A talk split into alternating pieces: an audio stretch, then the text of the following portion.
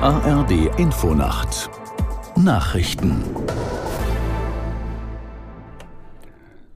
Um 4.30 Uhr mit Wolfgang Berger. Die deutschen Ministerpräsidenten haben sich in Brüssel mit EU-Kommissionspräsidentin von der Leyen getroffen. Sie fordern, dass die EU in Deutschland einen Industriestrompreis erlaubt. Dann könnten bestimmte Unternehmen staatliche Subventionen bekommen.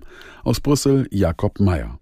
Der Widerstand ist groß, aber die Ministerpräsidentinnen und Präsidenten bleiben dabei. Sie verlangen in ihrer Brüsseler Erklärung übergangsweise einen Brückenstrompreis für energieintensive Firmen, die im internationalen Wettbewerb stehen.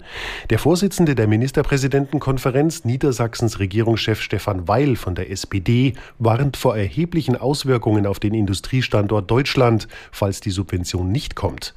Der stellvertretende EU-Kommissionspräsident Maros Šefčovič lehnt sie trotzdem ab, weil sie den Binnenmarkt verzerren würde. Auch Bundeskanzler Olaf Scholz ist dagegen. Wegen der Antisemitismusvorwürfe will sich der bayerische Wirtschaftsminister Aiwanger mit dem Präsidenten des Zentralrats der Juden in Deutschland Schuster treffen. Ein Sprecher des Zentralrats bestätigte dem Redaktionsnetzwerk Deutschland, dass beide Büros derzeit nach einem Termin dafür suchen.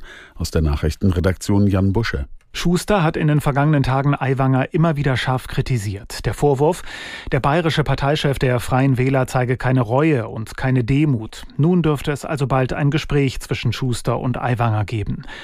Schon heute Mittag geht es im Bayerischen Landtag um das antisemitische Flugblatt aus den 80ern, das in Hubert Aiwangers Schulranzen war. Aiwanger selbst und Ministerpräsident Söder haben angekündigt, an der Landtagssitzung teilzunehmen. Aiwanger bestreitet, das Flugblatt verfasst zu haben. Es soll von seinem Bruder stammen. Die USA wollen erstmals auch umstrittene Uranmunition an die Ukraine liefern. Das hat das Verteidigungsministerium bestätigt. Die mit abgereichertem Uran gefüllten Granaten sollen von amerikanischen Abrams-Panzern verschossen werden. Der Einsatz dieser Munition ist umstritten, weil radioaktiver Staub frei wird. Die EU hat den jüngsten russischen Raketenangriff in der Ostukraine scharf verurteilt. Dabei waren 17 Zivilisten getötet und mehr als 30 verletzt worden. Nach den schweren Unwettern in Südosteuropa werden immer mehr Tote geborgen. Im Nordwesten der Türkei kamen mindestens sieben Menschen ums Leben.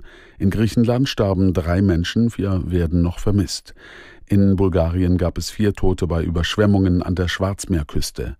Hunderte Urlauber wurden in Sicherheit gebracht. Meteorologen warnen vor neuem Dauerregen.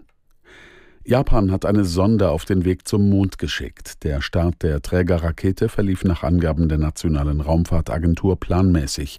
Japan wäre nach der ehemaligen Sowjetunion, den USA, China und Indien das fünfte Land, das eine Sonde auf dem Mond landen lässt. Das Wetter in Deutschland. Tagsüber wieder sonnig und trocken, maximal 22 Grad auf Rügen und 32 Grad am Rhein. Freitag und Samstag weiter sommerlich bei 25 bis 33 Grad. Das waren die Nachrichten.